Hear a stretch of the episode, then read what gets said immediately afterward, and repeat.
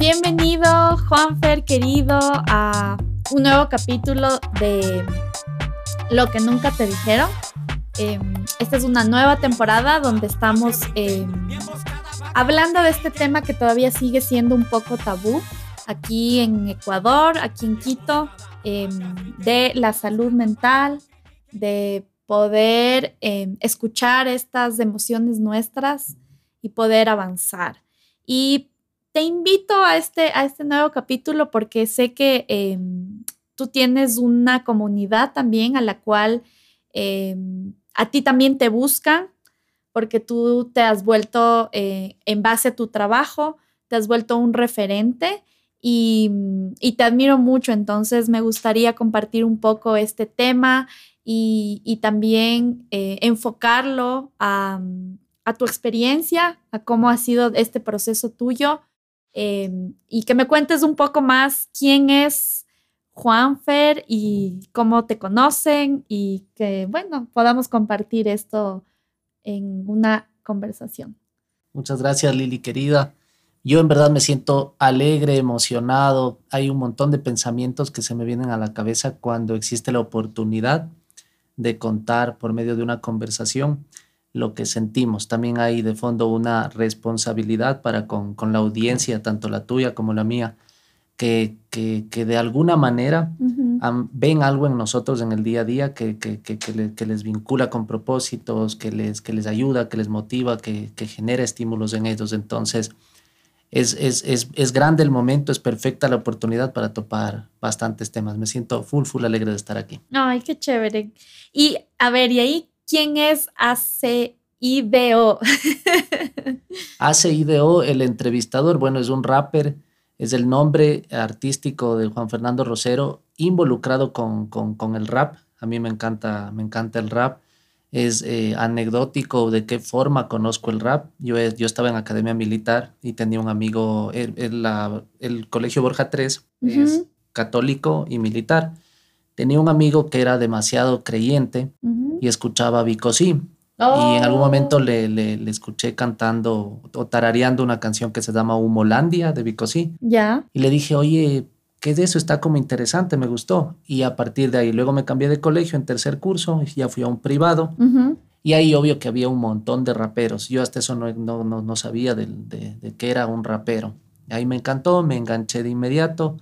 Y pues en el camino eh, tuve, tuve un par de amigos que, me pusieron, me estaban buscando como que un apodo, ¿no? Ya. Entonces yo era la Termita, Termita MC. Luego Juan MC, también otro pana me puso el Icon to Make You Shake del rap. Yo no soy bueno pronunciando cosas, cosas en inglés, pero llegó, claro, llegó un punto en el que quedó ácido MC. Tiene, tiene sus motivos, tiene su razón. Entonces a partir de, de, ahí fue ácido MC cuando yo rapeaba en tarima y toda la cosa. En la actualidad, en los últimos cuatro años, yo dejé de rapear y más bien canalicé esa energía, esa, esa pasión por el rap en volverme un canal de comunicación, una vía de comunicación entre la nueva generación de artistas y, y la, las posibles audiencias a las que se podía llegar o atacar, ¿no? Por medio de un segmento, entrevistas y difusión total. Eso es lo que me encanta. Qué chévere. Y en ese camino tuyo eh, del del arte urbano, tú te encuentras con un montón de realidades. Claro que sí. Un montón de, de situaciones que en el día a día, de nuevo, nadie te cuenta, nunca te cuentan. Y, bueno, compárteme un poco más cómo es esa experiencia de encontrarte con, con distintas, eh, un poco polaridades, porque bueno, aquí en Quito está como lo que hablábamos eh, en nuestras conversaciones. Em, un poco este estigma aquí en Quito se vive el tema del sur, el norte, em, eres del valle, em, se vive muchísimo. Em, y, ese es uno de los ejemplos de lo que sucede porque estamos con o sin pandemia segmentados, full fragmentados, hay, hay brechas producto de la violencia, eh, de los malos ejemplos, la situación mundial se presta para que estemos tan divididos, ¿no? La pandemia creo que fue el golpe de gracia para hacernos ver de muchas maneras cuán eh, dañada está nuestra sociedad. Y en el caso del rap, eh, eh, también hay estigmas, ¿no? Que tienen que ver con, con la pinta. Hay, hay algo que, que, que, se ha vuelto como un cáncer durante años de años y que tiene que ver justo con lo que decías de el sur y el norte, ¿no? Y hay una palabra que la, que, la, que la utilizan de mala manera y dicen los unos, nosotros somos reales, y los otros dicen, nosotros somos más reales. Nadie se pone a pensar en cuánto daño puede causar eso, porque em, yo solo me pongo a pensar en las realidades que he visto de, de, de, de, jóvenes entre 14 y 17 años.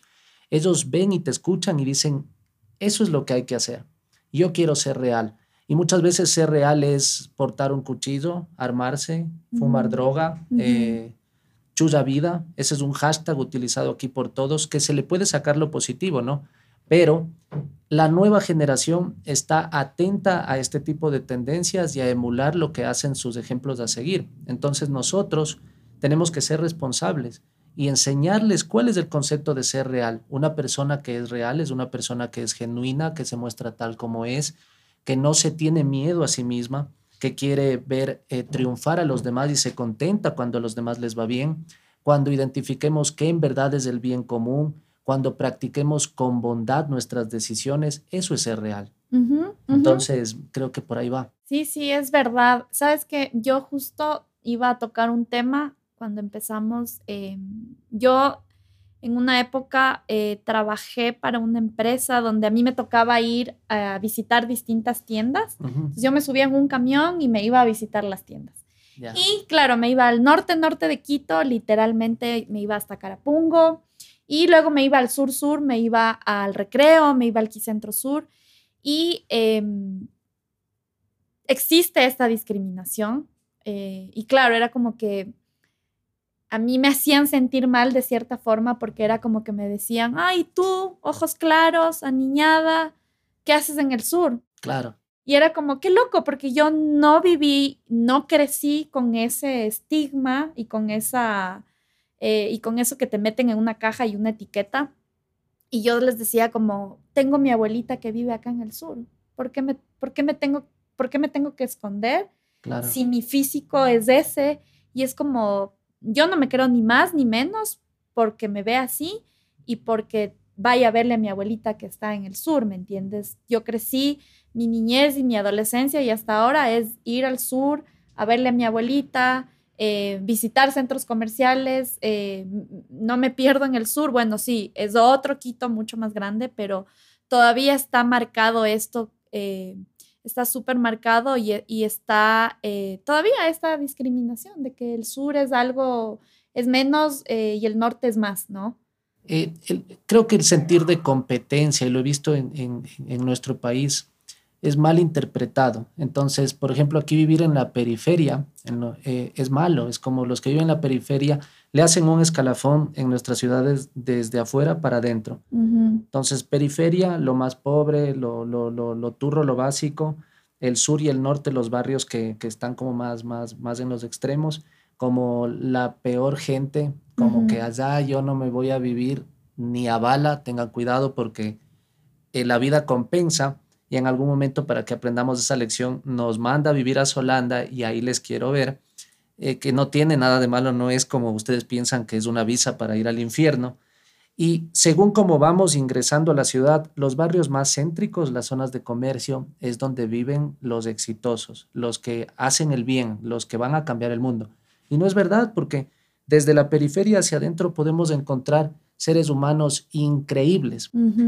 No tiene que ver con su estética, no tiene que ver con, con, qué, qué marca de carro manejan, tiene que ver con la riqueza más importante que, es de la que yo quiero, eh, con la que quiero morir y la que yo quiero tener cada día más, y es la riqueza intelectual, esa riqueza que, que se alimenta de la buena fe y todo lo que dije anteriormente. Entonces aquí tenemos una mala interpretación de, del sentir de competencia porque es como, eh, si es que yo tengo la, la oficina, digamos, en la República del Salvador, yo ya tengo un poquito más que los demás, y estoy compitiendo porque ya tengo un mejor lugar, entonces estoy camino al éxito mucho más rápido. Y es mentira. Es mentira. Hay, hay, hay gente que, que tiene un montón de dinero, pero es pobre en ideas. Y hay pobres que no tienen ni para comer y son muy ricos en creatividad. Entonces ahí nos podemos dar cuenta, y perdón si me largo tanto, es no, que si nos juntamos está más que comprobado que el trabajo en equipo genera mayor fuerza, mayor resistencia. Pero como dice portavoz, al pueblo le asusta la revolución. Wow, qué increíble. Sí, sí, sí, sí. Estamos acostumbrados, tenemos esta, esta pobreza espiritual. Cuando tú decías este tema de, de tener el dinero, ¿no? Internamente el ser humano está escaso de esa, de esa espiritualidad y esa espiritualidad se, se, transforma a que conectes tu mente y tu alma y ahí es cuando estás más presente y estamos también acostumbrados a, primero tenemos que tener para ser, cuando tiene que ser al revés, primero tienes que ser, en este caso tienes que viajar adentro tuyo, a ese ser tuyo, a esa autenticidad que tú decías, a, ser real, para luego tener lo que tú quieras. Porque, de nuevo, ahí es cuando tú empiezas a construir tus sueños internamente, desde em, poner foco a estas emociones, eh, a una terapia, a una...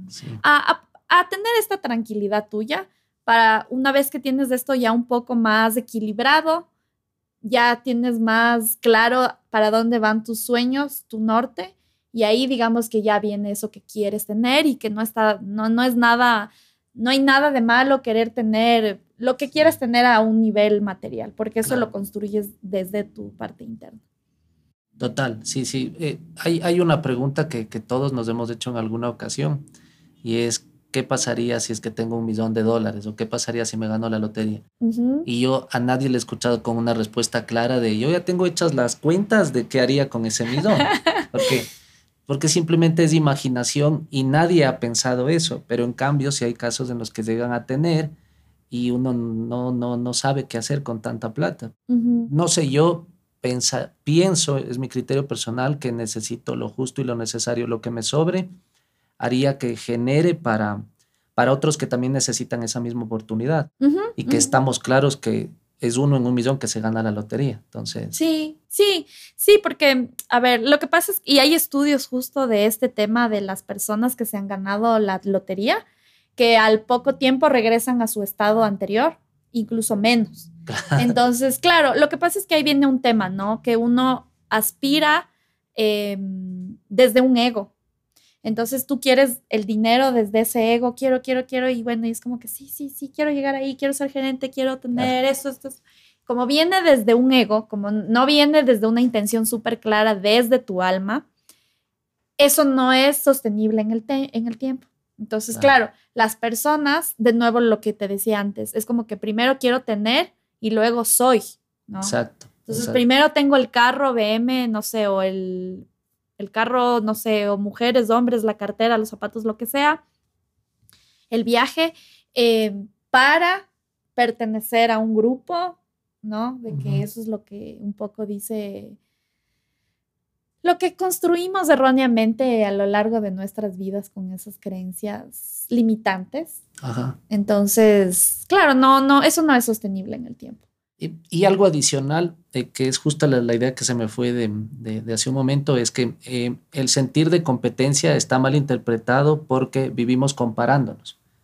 Entonces, y no nos damos cuenta que, que, podemos como que eh, mitigar problemas en, en, conjunto como sociedad, sino que más bien nos vemos como que tú, Lili, eres una empresa y yo soy tu competencia y nos vamos en el ring a sacar la madre. Total, pero no es así. Total, sí. Yo, yo creo que igual también todo este tema va siempre, bueno, hay un montón de temas, pero siempre yo digo es tu nivel de conciencia.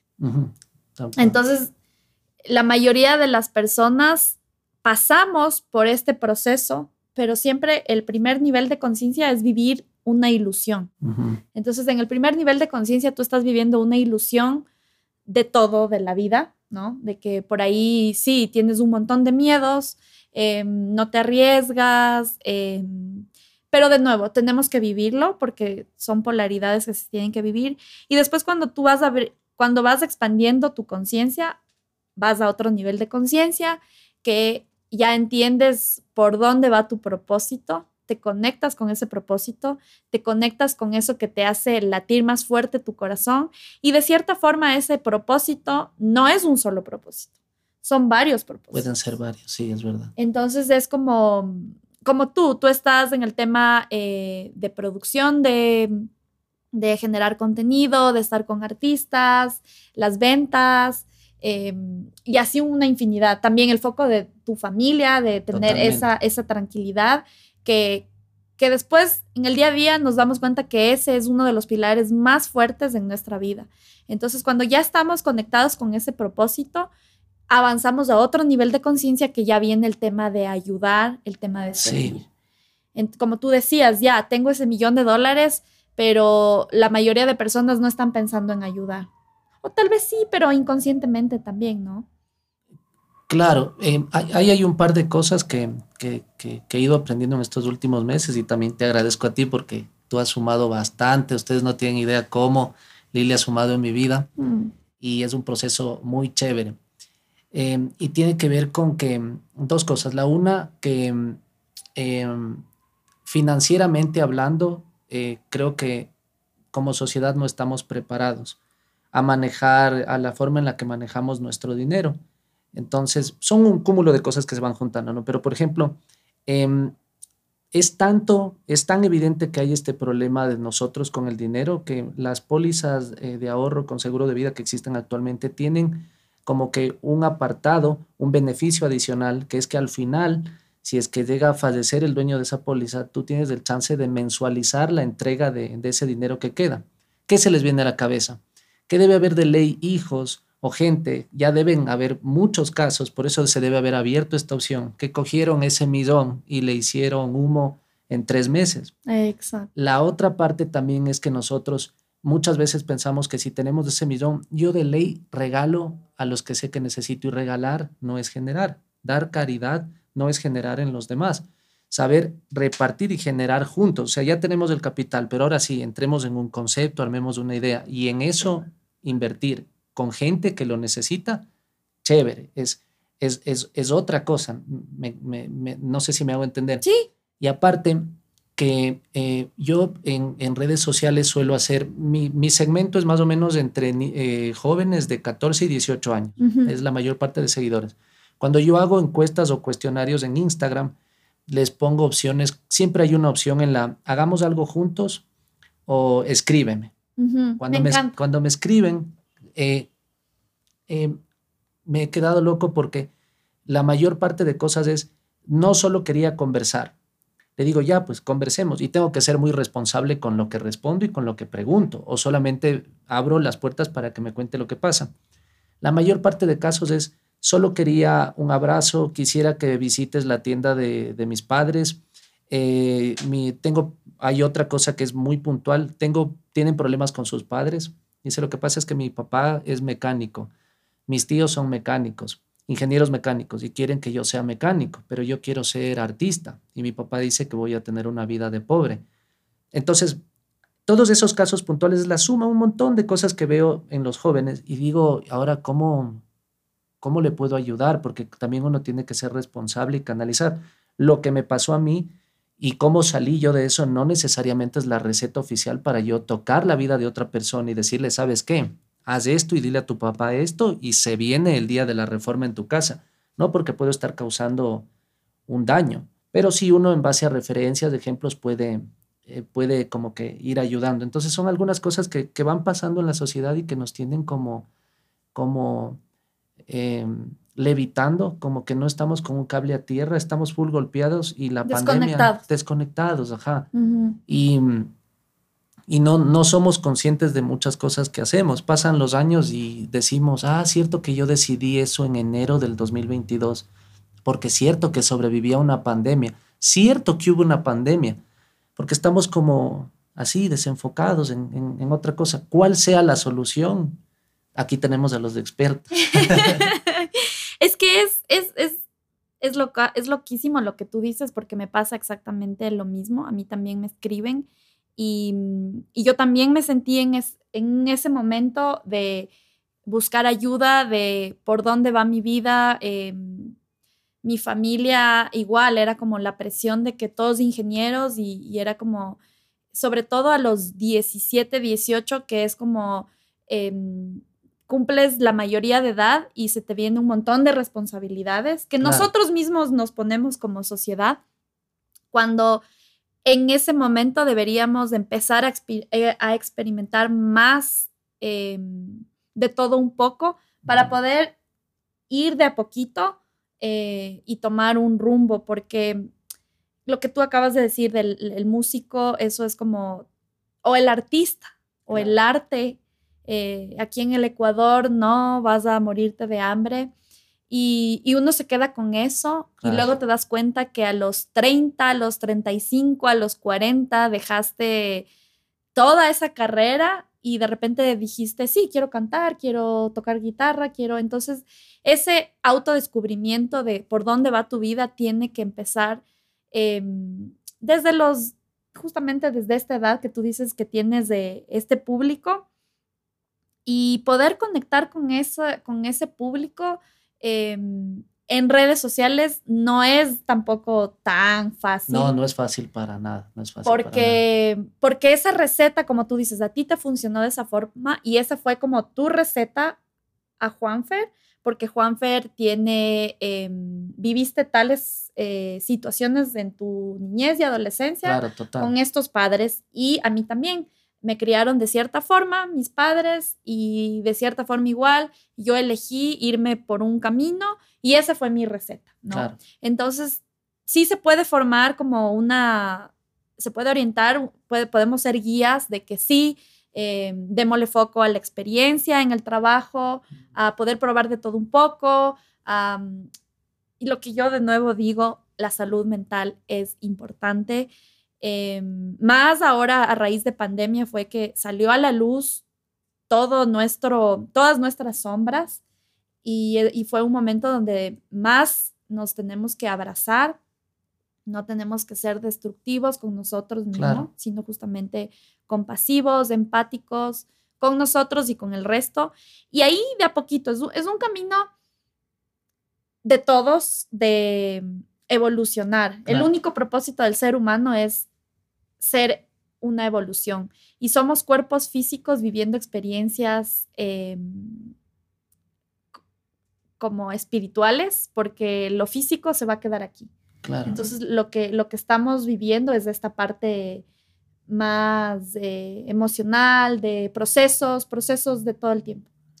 Hay algo que yo me pregunto, todavía no encuentro la respuesta, pero sé que va a llegar ese día y tiene que ver justo con lo de la salud mental y de lo que hablábamos hace un momento de, a todos creo que nos debe haber pasado lo de eh, su hijo que es el mío administrador de empresas, el suyo, el mío es ingeniero mecánico, el mío economista y el suyo artista, perdón, artista como con miedo. Y de ley en la cabeza de esas personas, uh, mala vida, uh, de ley la de ir mal. Hay ese tipo de cosas.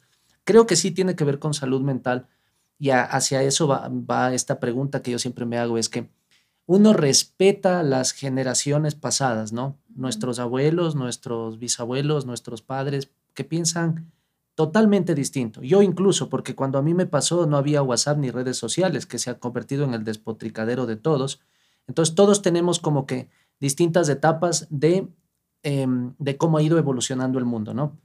Ahora, si bien hay que respetar esas reacciones y todos tienen puntos distintos, unos más radicales que otros, yo pienso y me pregunto, ¿habrá la posibilidad de reagruparnos en este choque de generaciones, a pesar de todas las diferencias y brechas que existen? ¿Habrá una forma de reagruparnos, no sé, pensando desde la salud mental, o sea, desde curarnos un poquito, un poquito todos de alguna manera en estas cosas que más bien nos dividen y no nos ayudan a, a ser uno solo. Yo creo que sí. Yo sí tengo como esa esperanza de las nuevas generaciones. Justo ayer estuve en un espacio eh, en la tejedora eh, y, y estaba así como conociendo el lugar un poco más tranquila y vi eh, un curso de pintura de niños, tendría unos 8 o 7 años. Y fue como, wow, qué lindo espacio, em, porque de alguna forma los papás les metieron ahí. A mí me pasó eso en su momento, también me llevaron a un curso de pintura, pero de nuevo, llega un punto de tu vida que por alguna razón te desconectas y luego ya te quedas en la cabeza de que el artista no va a vivir del arte o, un montón de, creencias. Pero siento que las nuevas generaciones sí están cambiando y lo vi justo recién este sábado que fue mm, eh, la marcha del día del, Pride. Sí. Em, fue muy lindo, fue muy lindo porque yo tengo amigos desde el colegio em, que han tenido esta lucha, han tenido esta lucha y recién a los 35 años han podido eh, vivirlo desde otra, desde otra perspectiva, si se puede decir, pero más que todo, entender que todos somos iguales. Entonces, pero viene esta, eh, de nuevo regresamos a este punto de partida, la salud mental, porque sí siento que las nuevas generaciones están más conscientes. Eh, y te digo porque me escriben y me dicen, Lili, ya estoy organizando mis finanzas, ya tengo mi Excel. Y es como 20, 21 años. Y digo, wow, qué bien, porque, bueno, yo a esa edad sí estaba más consciente porque vivía afuera y porque tenía que, con mis 300, 400 dólares que tenía mensual, yo tenía que hacer alcanzar para todo. Entonces, de cierta forma, yo también ya lo vivía desde, desde otro punto, pero es súper lindo recibir mensajes así, de que ya ese pequeño granito de arena que era con ese objetivo de que las personas, porque el tema del dinero también es esta tranquilidad, porque llega un punto de tu vida que, que, te da tranquilidad, que te da paz, que no estás como que la deuda, eh, la tarjeta, el préstamo, y ahora es este tema de, de, igual de, mucha, de muchos estudiantes que tenemos esta presión de nuestros papás, que a los 18, 19 tenemos que ya meternos a la carrera y no sabemos dónde y, lamentablemente en este país la educación es muy, muy elevada, los costos son muy elevados, las familias asumen eh, responsabilidades de, valores altísimos. Entonces creo que también es importante que desde los 17, 18, 16 empecemos también a, analizar desde ahí la educación. ¿Cuánto nos va a costar? ¿Cuánto vamos a invertir? Porque luego igual he oído muchas historias de gente que está todavía endeudada pagando los créditos y, si nos podemos ver, estamos casi igual que Estados Unidos, porque en Estados Unidos también existen estos préstamos estudiantiles para, toda la vida. Entonces, em, sí tengo, tengo esa esperanza, esa fe. La fe es la certeza de que esas generaciones sí están un poquito más conscientes. De a poquito, pero sí están como que, ok, no queremos repetir lo que los millennials les ha pasado, por así decirlo.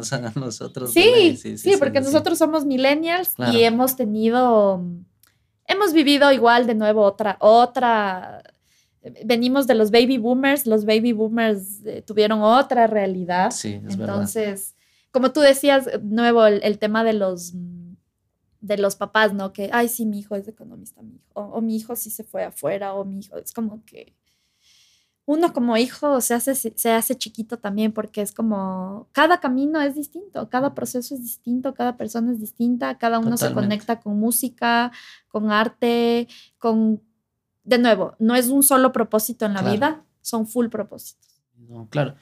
Em, es, es, es, que hay full temas para pensar dentro de eso. Em, el otro día estuve en un seminario en el que nos decían que a nosotros nos educaron para ser ganadores, pero las materias que nos dieron nunca nos explicaron cómo ser ganadores.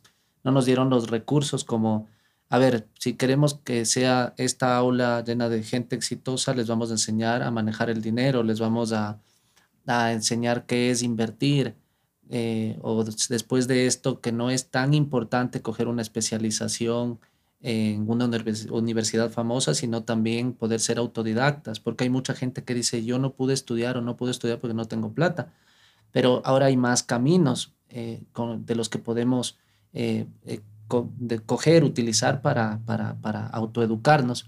Entonces nos dejaron ahí como en el limbo Obvio, no es una queja porque está en manos de uno también elegir su camino y hacer que crezcan esos frutos de, la siembra que uno dispone en el momento en el que decide. Pero sí, nos dejaron ahí y más bien lo que yo veo que pasa en nuestra educación es que nos ayudan a profesionalizar e inmortalizar los prejuicios. Entonces todo el mundo em, que no tiene algo, que no logró algo, dice, em, Esteban se compró un carro, ¿en qué andará? El ácido, eh, el, ácido anda vestido, ya tiene 36 años y anda con pantalones anchos, de ley es drogadicto. Hay peores comentarios de eh, cómo ponen a, un gay en un programa eh, a las 8 de la noche que es horario familiar, demasiado gay para mi gusto. Cosas así. Yo me fui al paro, casi me deshereda. O sea, es, es por decir el término para que me entiendan. Entonces, Ahí entra la cosa de los prejuicios, el estigma y, cuando uno se resiste, esa resistencia que uno ejerce, porque somos millones ejerciendo resistencia, uno también entra en el saquido de, ah, entonces tú también eres un indio de mierda. Y, empieza nuevamente este círculo vicioso de hacernos daño y con el dedo estar ahí como que...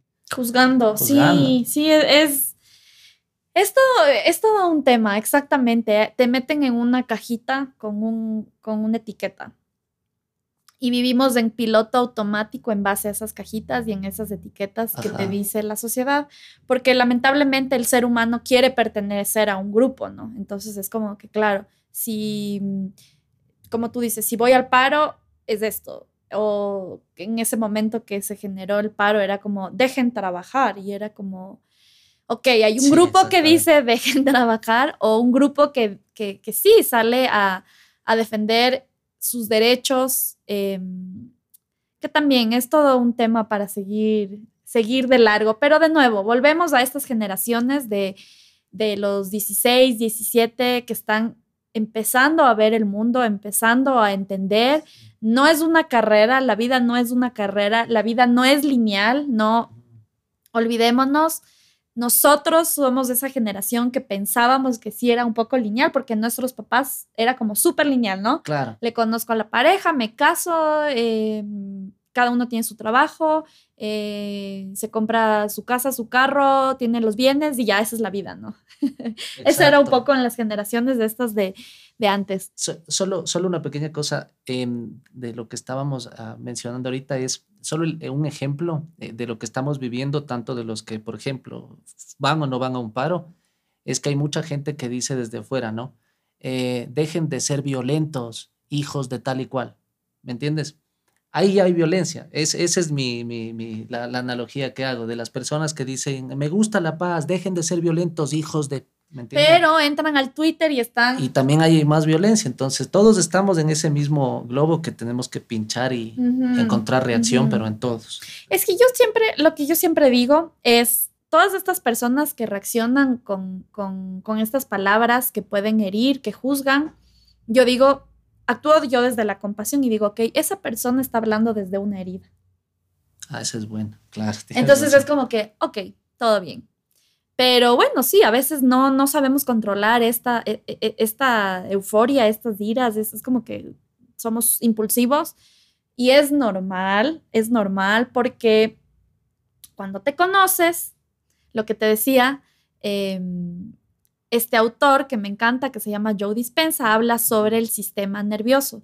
El regulador de todo, de tus acciones, de tus pensamientos, de tus sentimientos, empieza internamente a nivel bioquímico el sistema nervioso. Entonces, en el sistema nervioso vamos formando nuestra personalidad y es como que automáticamente tú ya actúas con eso de insultar, de entonces cuando empezamos a viajar dentro nuestro y entendemos un poco más qué sucede, ya podemos ir cambiando de a poquito. ¿no? Y vamos sanando emociones, vamos em, dejando que la ansiedad ya no nos controle, que esa depresión ya no nos siga atando a ese pasado, que soltemos de los rencores, perdonemos, etc. Entonces, cuando entendemos eso, cómo funciona nuestro, nuestro ser interno, podemos ir cambiando de a poquito ese 1%, siendo mejores y de nuevo volviendo a esta salud mental.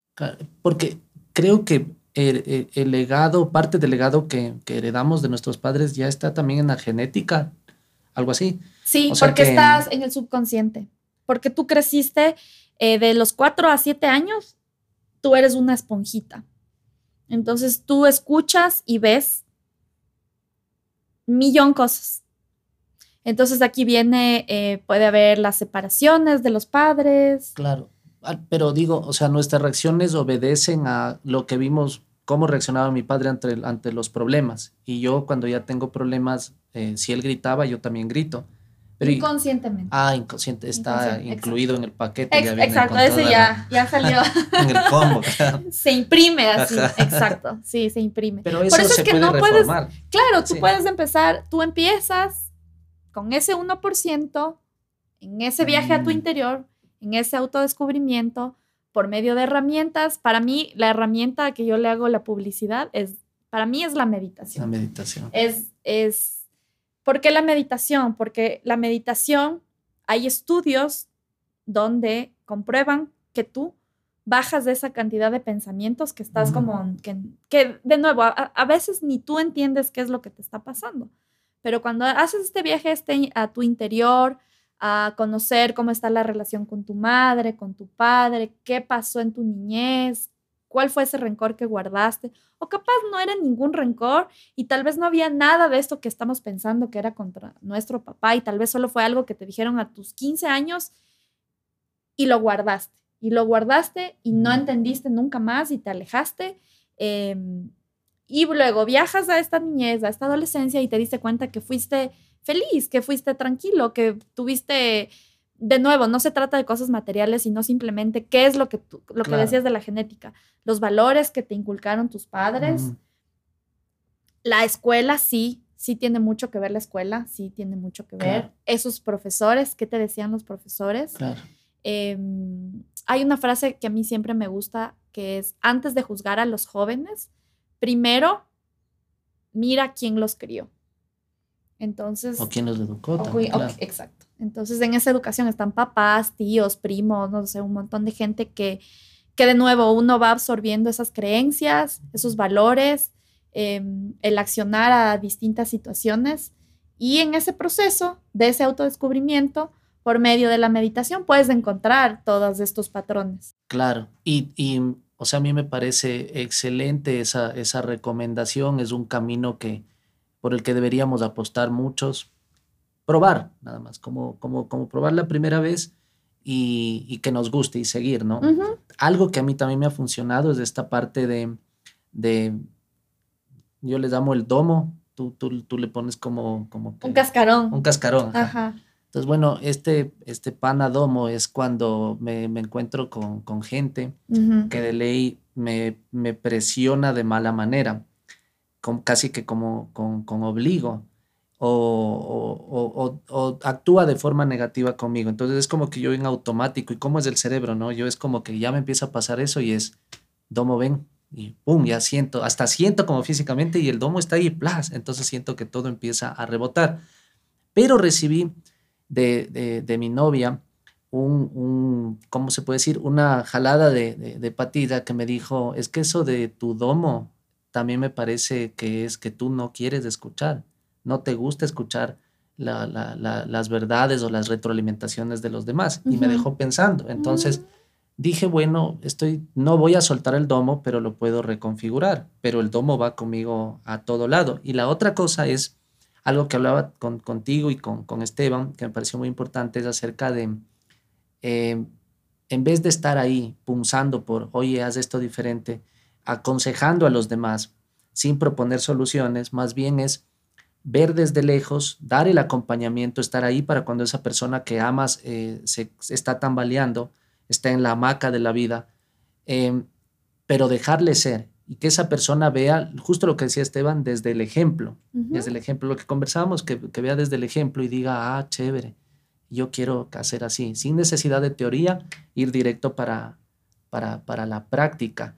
Y como yo te comentaba en algún momento, eh, y mucha gente se debe estar preguntando, ¿es malo hacer este tipo como de experimentos? Porque hay gente como yo que en su casa debe estar haciendo experimentos, o sea, sin leer, capaz escucharon por ahí a alguien, no han tenido la oportunidad de compartir con, con, con seres humanos tan, tan valiosos como tú. Mm, gracias. Y están experimentando en la casa y dicen, hoy me sentí bien eh, no, comiendo arroz, no comiendo arroz porque hasta ayer me sentía gordo y también me siento más feliz porque me miré al espejo de lado y sí creo que soy medio guapo y a partir de ahora voy a intentar darme dos vueltas a la manzana y después de eso me voy a trabajar. Y al final del día dicen, oye, funcionó y es mi, propio, mi propia fórmula, mi propia receta.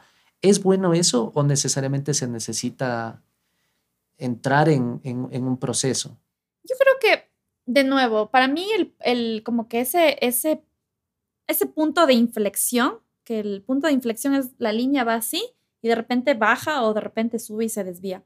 Todos tenemos ese punto de inflexión en nuestra vida que tomamos acción y decimos, ok, voy a una terapia, voy a calmar estos pensamientos que están todo el tiempo demasiado acelerados y eso me pasa bastante que me dicen, oye, pero es que ¿cómo hago? Y es normal sentirse así porque yo también pasé por ahí.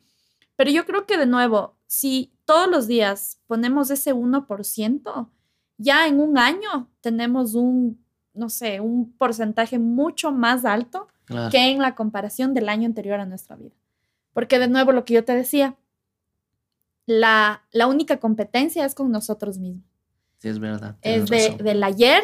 Ok, ayer tuve un día pésimo porque me pasaron mil cosas, pero bueno, hoy me levanto y de nuevo, no pasa nada si es que me levanto con todas las fuerzas de que quiero que mi día cambie y de repente algo pasó y ¡pum! me volví a caer estamos en un proceso, estamos viviendo esa evolución como seres humanos, como la, eh, desde la edad que tengamos, 18, 17, normalmente en la adolescencia adoleces de algo porque estás experimentando el mundo, porque estás viendo cómo es y, y desde ahí, de a poquito, creo que es importante sí tomar acción por nosotros para estar mejor para que nuestro futuro sea distinto, porque queremos que en el futuro, no sé, que el trabajo, que la carrera, que algo que estamos anhelando todo el tiempo, estamos esperando, estamos a la espera todo el tiempo de algo y nos estamos olvidando del presente. Entonces, en este presente, como tú decías, puedo empezar el día con algo distinto y terminar mi, día con algo distinto. Em, ¿Y cómo hago? Con, con esa pequeña inversión en un, escribir algo, escribir una frase que me impactó o una, mm, por ejemplo, a mí me gustan las meditaciones que tienen mantras, que los mantras son sonidos que eh, evocan algo en el universo. Em, yo soy súper creyente de las energías, entonces el mantra, la, la, oración, el Padre Nuestro, el Ave María también es un mantra porque tú estás repitiendo, repitiendo y sabes que cuando estás con, algo, con, con algún miedo, tú rezas y estás más tranquila. Entonces, el man, ese es un mantra. Entonces, el mantra es como todas las respuestas están dentro mío. ¿Me entiendes? Entonces, para mí, empezar el día con la meditación, y tampoco la meditación es que te tienes que volver el maestro, gurú, y que estoy así. No, no, no, no. La meditación puede ser acostado, puede ser sentado, puede ser con audífonos. Incluso la meditación puede ser desde otra forma, desde tocar música, pintar, caminar, correr. Ah, esas son otras opciones que, Ese es otro tipo de meditación. Porque te estás conociendo, estás pensando, dices, ok, mientras trotas, botas un montón de energía, mientras corres, ves que es lo mismo, pero de nuevo, llega un punto que todo tu ser se une a esa palabra con la que quieres empezar el día. Entonces ya tu día tiene un propósito, tiene una intención ya más clara y ya estás como que, ok, me desconecté del pasado y me desconecté del futuro. Solo tengo aquí el presente para poder cambiar mi futuro y para poder romper ese pasado que ya no quiero que se repita. Sí. y ahí viene ese compromiso tuyo, con tus sueños, con cambiar tu día a día, con dejar de ser esa persona, porque en realidad lo que estamos, lo que queremos hacer con esto que nos pasa, con esta emoción, con esta rabia, con esto, con este rencor, lo que queremos es dejar de ser esa misma persona, esa misma actitud, responder de la misma forma a nuestra mamá, a nuestro papá, a nuestros hermanos. Es como, te sientes mal, ¿no es cierto? Cuando vuelves a repetir, sabes que ya hiciste mal. Y es como, y sigues ahí sintiendo eso. Y el cuerpo te dice, y el cuerpo te jala acostarte, el cuerpo te jala seguir comiendo más, el cuerpo te jala seguir deprimido, y tú mismo dices, no, estoy deprimido. El mundo de las ansiedades eh, no bien, mal identificadas, ¿no? Y que, que hace que la gente tome caminos como que, a veces se desenvuelven o terminan en peores circunstancias, ¿no? Los problemas de alimentación, em, cuando te ves o demasiado gordo o demasiado flaco, cuando no te aceptas a ti mismo. Y, a mí me encanta, me encanta, yo me los llevo de, todos los recuerdos hermosos de esta, de esta conversación, lo del 1%. Y te prometo que, que le, le, ofrezco a tu audiencia eh, y lo voy a volver, seguro que voy a volver voy a hacer de esto una, una rima, algo, que, algo que, que, hable acerca de este 1% y de ir de a poquito en poquito. O sea, me parece tan eh, valioso, eh, profundo y algo que se puede palpar, no es solo teoría para que, quede, que queden unas hojas de un cuaderno, sino me parece muy chévere porque yo te invito, eh, o sea, le invito a la gente, a, ti que, que, estás escuchando este podcast, que te, te, te reconozcas a ti mismo, te alejes del pito, cero prejuicios, ámate, aléjate de los estereotipos, haz como Lili, 1% poquito a poquito. De centavito en centavito se hace un dolarito. Exacto. Y ese es un proceso. Intenté ahí como que hacer una pequeña rima, pero estoy seguro que voy a volver porque me mandas con una misión. Y eso es algo muy importante para mí. Siempre para mí alguien valioso es alguien que me manda con deberes a la casa. Cuando se me quedó un concepto, cuando me gustó un consejo, cuando propuso un camino, yo seguro llego a la casa y digo, a ver, en base a lo que me dijo Lili con Esteban, voy a construir algo más. Y se va armando como que ya no un castillo de naipes, sino ya de a poco con, con de cemento, de, de, concreto, y, y, vamos generando para los que se vayan sumando. Entonces, me encantó lo último que... Qué chévere, mi Juanfer, gracias. Gracias porque eso que acabas de decir es como esas bases esas raíces ya están más firmes. Y lo que yo te decía, esas raíces son esa relación con tu mamá y con tu papá, que mm, tampoco tiene que ser como, de nuevo, una regla de que tienes que estar perfecto, porque la perfección no existe. Claro. La perfección puede ir para otras personas o otras situaciones, pero, pero de nuevo, estar como más conscientes y estar conscientes es vivir desde el alma vivir desde tu corazón, vivir desde esa vocecita que te habla, la intuición. La intuición tenemos todos, incluso los hombres pueden tener hasta más, más desarrollado. Eh, las mujeres, ¿por qué tenemos un poco más de intuición? Porque somos creadoras de vida, entonces tenemos un, como un pasito más arriba. Es verdad, sí, es verdad. Y aún así, tenemos esa voz que nos está hablando y no, a veces no le hacemos caso y pensamos que no existe. Y por eso a veces decimos, ay, yo sabía que tenía que hacer eso, o yo sabía que tenía que irme por ahí. Está esa voz presente. Entonces, Esa, esa intuición, ese estado de conciencia, es estar presente, es vivir desde el corazón. Y para ir un poco ya cerrando, eh, te quiero agradecer muchísimo, Juanfer. Yo sé que tú tienes, tienes un corazón súper grande, haces, haces, haces magia, haces magia en, en tu arte. Te admiro mucho. Eh, sigue con todo, sigue construyendo esos sueños y que sigas llegando a más gente, a más chicos, que de nuevo, lo repito, em, demos foco a esa salud mental.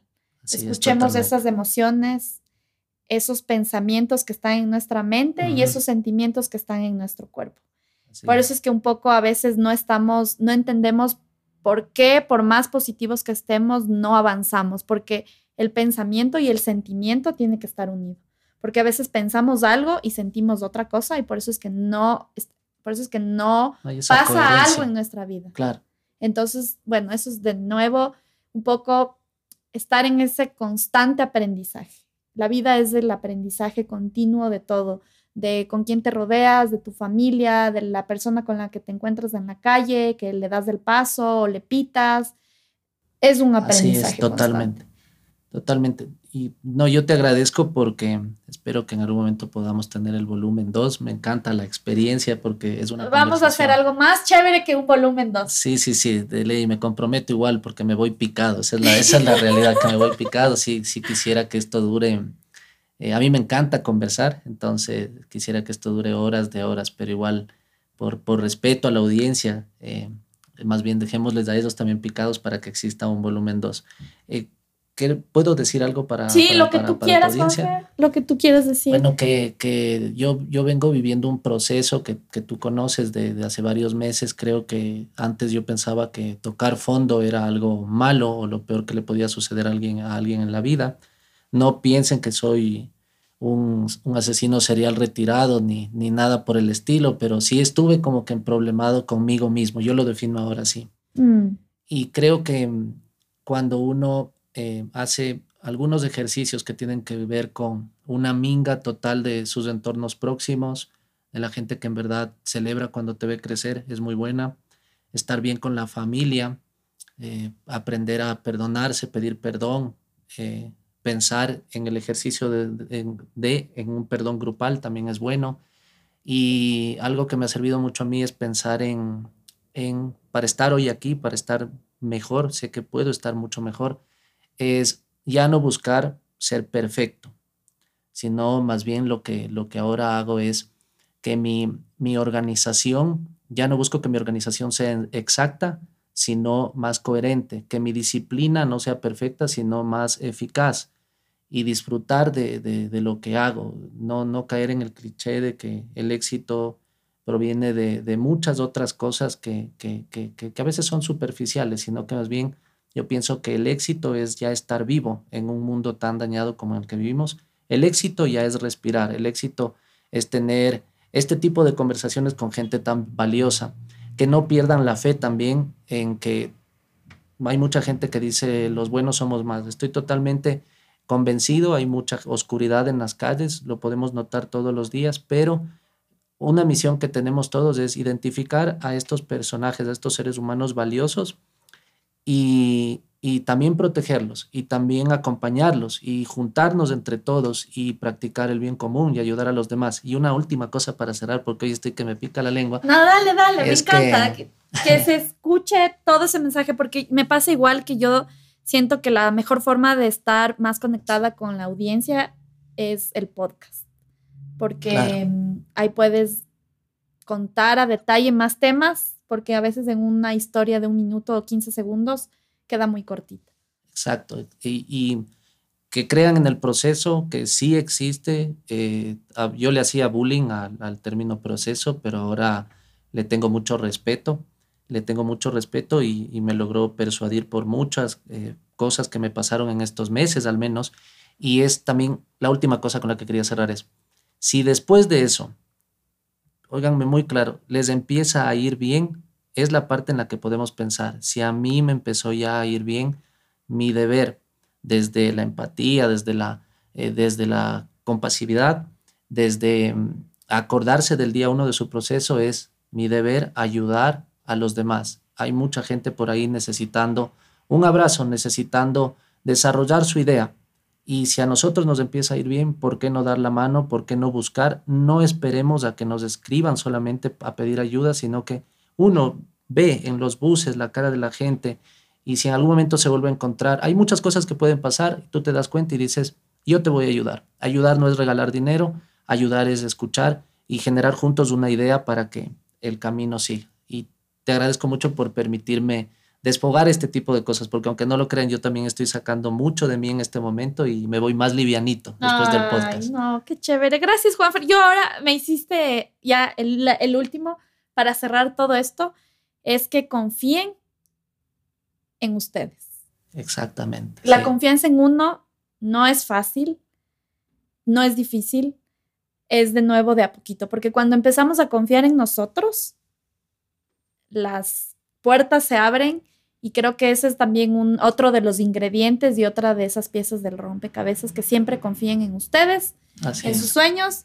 Y Juanfer, te agradezco porque tú confiaste en ti, tú confiaste en tu potencial Gracias. y no te olvides nunca de confiar en ti y a todos los que escuchan, confíen en ustedes, en sus sueños y nos vemos en un siguiente capítulo Yeah. y gracias. Gracias a todos. Gracias, mi Lili. Chévere.